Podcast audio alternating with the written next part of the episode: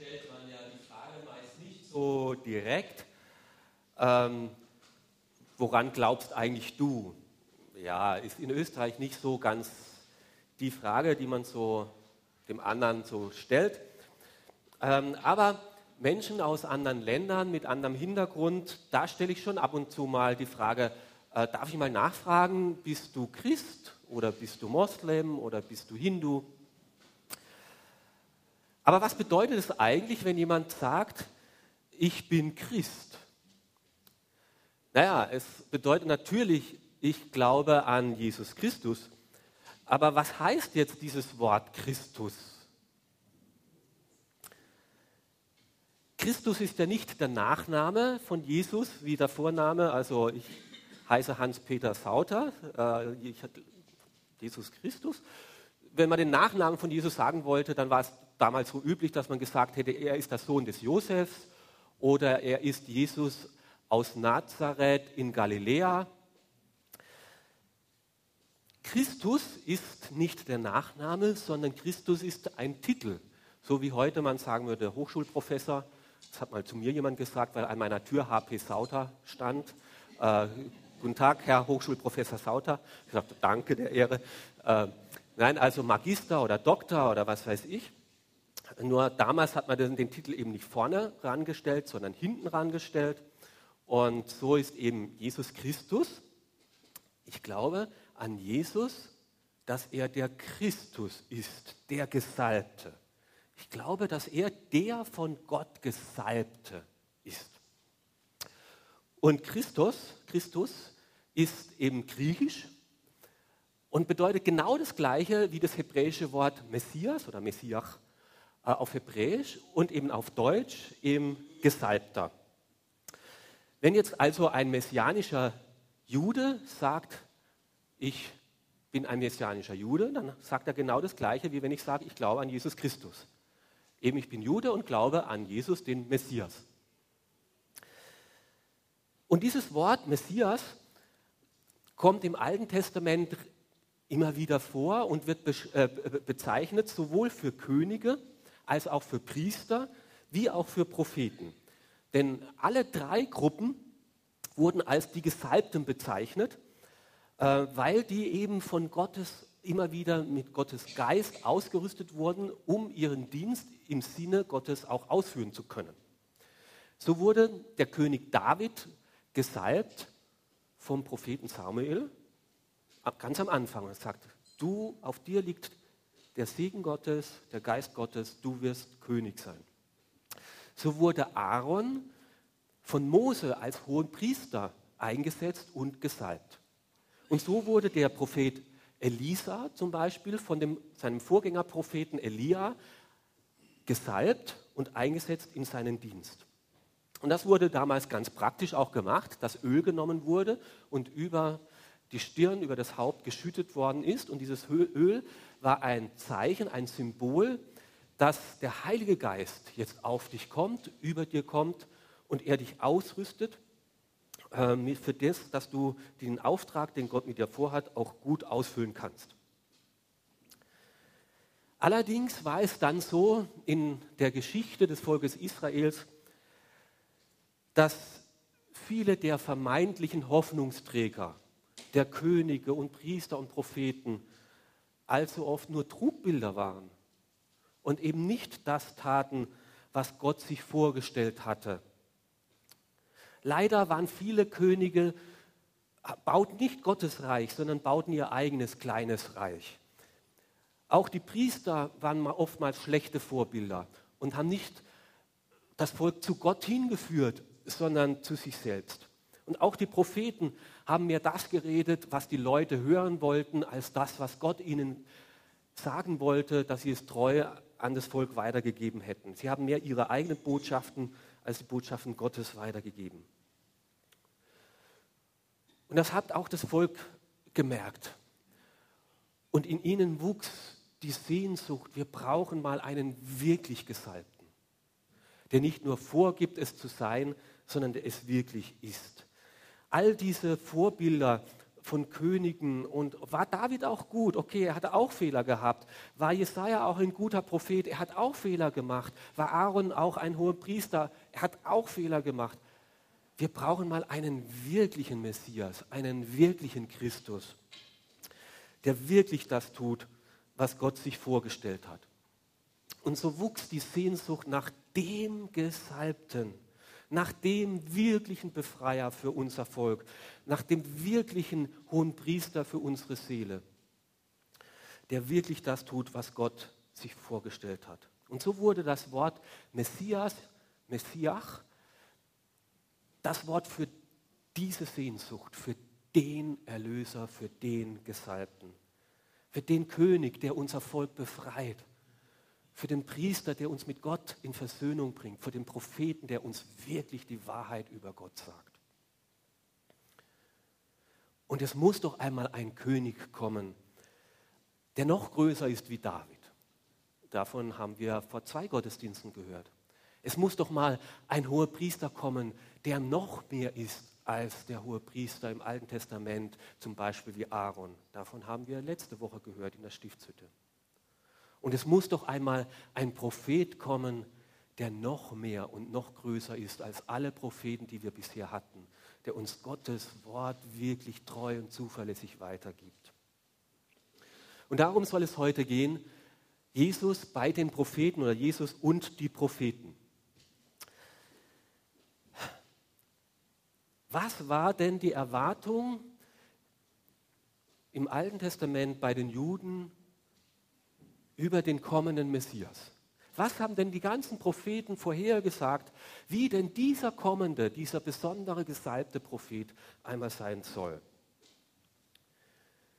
Die meisten Prophezeiungen über den kommenden Gesalbten, über den kommenden Christus, den kommenden Messias, also alles das Gleiche, ähm, finden wir bei Jesaja.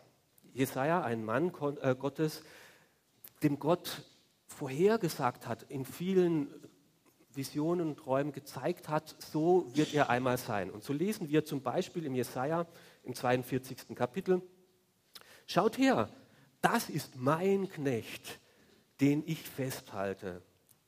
Er ist mein Auserwählter und macht mir Freude. Ich habe ihm meinen Geist gegeben, damit er den Völkern das Recht bringt. Und so finden sich bei Jesaja viele Visionen, viele äh, Prophetien, Vorhersagen auf diesen kommenden, auf dem der Geist Gottes ruht, auf diesen kommenden Christus. Was allerdings verwirrend ist, wenn wir Jesaja lesen, da gibt es so viele verschiedene Prophezeiungen, aber die sind nicht alle so deckungsgleich.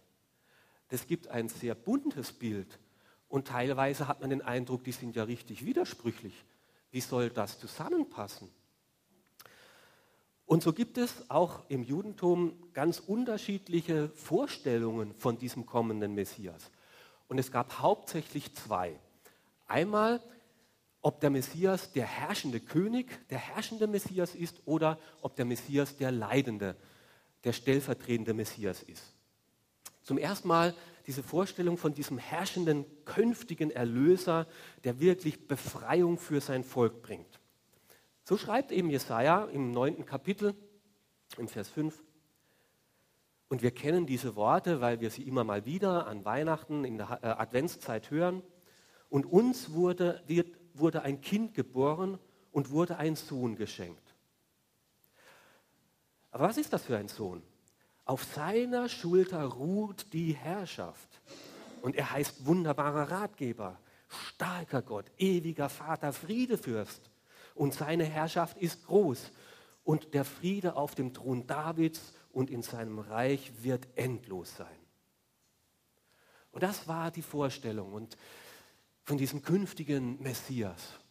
Und als die anderen Könige aus einem anderen Ländern ihre Gesandten geschickt haben, die Weisen aus dem Morgenland, na, wo sind die hin? Natürlich nach Jerusalem, an den Königspalast des Herodes, um diesen König zu suchen. Und wir finden in äh, Jesaja Kapitel 11 weiterhin, er baut ein Friedensreich auf, ein Reich mit Gerechtigkeit. Da heißt es, er sorgt für Gerechtigkeit unter den Armen, schafft er äh, die Ungerechtigkeit ab.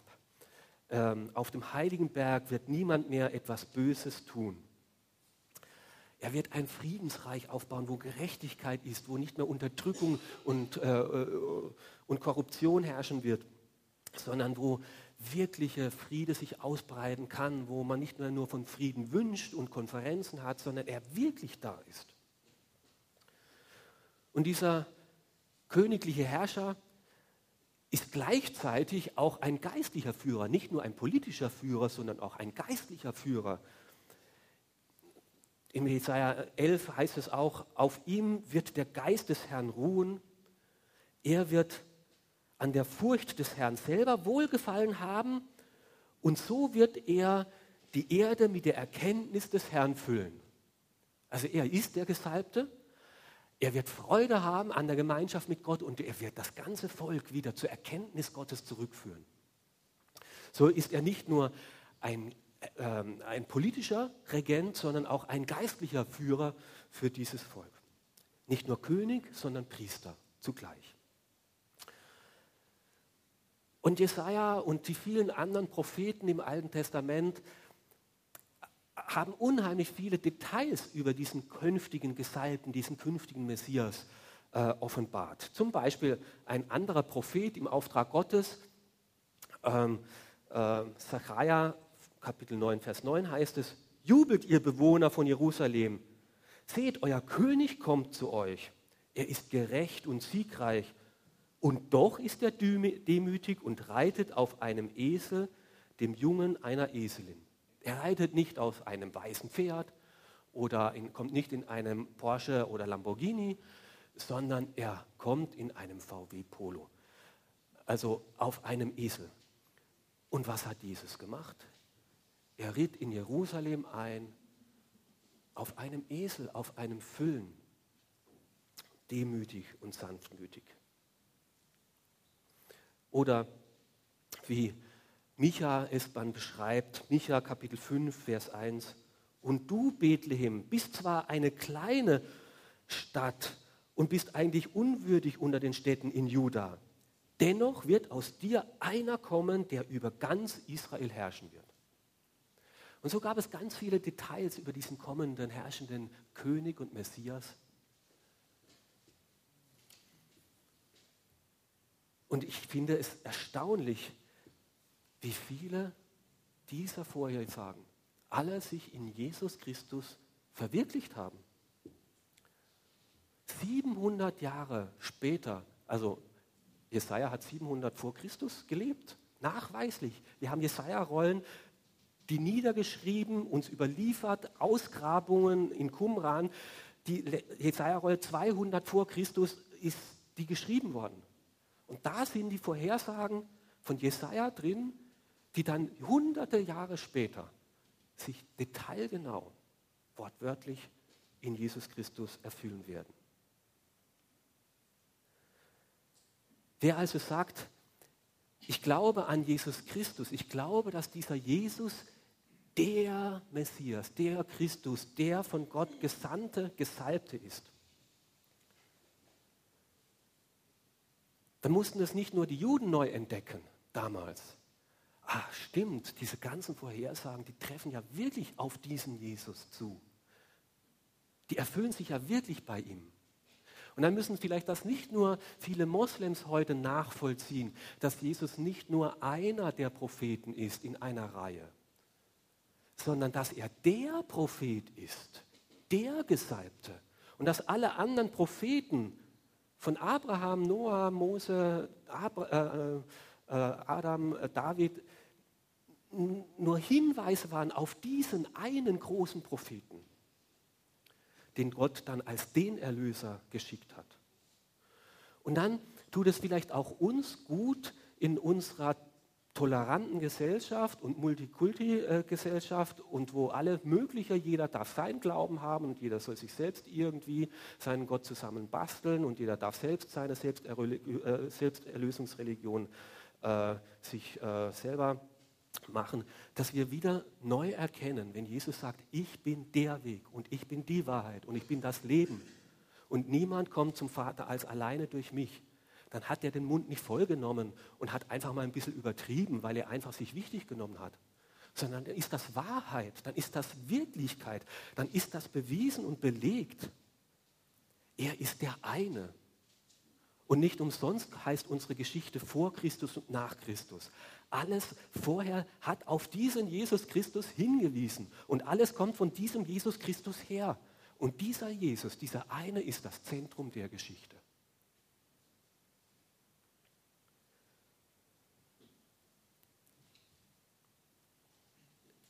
Gleichzeitig finden wir aber bei diesen Propheten nicht nur diesen Herrschenden, diesen König, sondern wir finden auch den leidenden Messias. Ein ganz anderes Bild wird auch von Jesaja beschrieben, vor allem Jesaja 42 und 53. Und da lesen wir im Jesaja 53, wie wird sich zeigen, wenn sich Gott mit seinem mächtigen Arm offenbart? So fängt Jesaja 53 an. Wie wird es sich zeigen, wenn sich Gott mit seinem mächtigen Arm offenbart? Und dann lesen wir etwas sehr Seltsames. Von einem leidenden Menschen, gar nicht von einem großen, mächtigen König.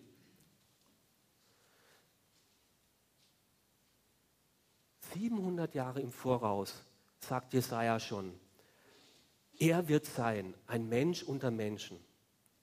Er wird verworfen werden von seinem eigenen Volk.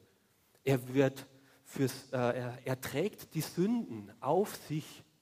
Stellvertretend wird er sterben und für Gesetzlose eintreten. Aber jene, für die er stirbt, die werden es gar nicht mal merken, dass, es Jesus, dass er es gerade für sie tut. Er wird bei einem Gottlosen, bei einem Heiden in ein Grab gelegt werden. Er wird aber wieder auferstehen und er wird viele Nachfolger haben. All das lesen wir schon in Jesaja 53. Er trug unsere Sünden und nahm sie auf sich unsere Last. Wir hielten ihn als den Geschlagenen. Dabei nahm er unsere Schuld auf sich.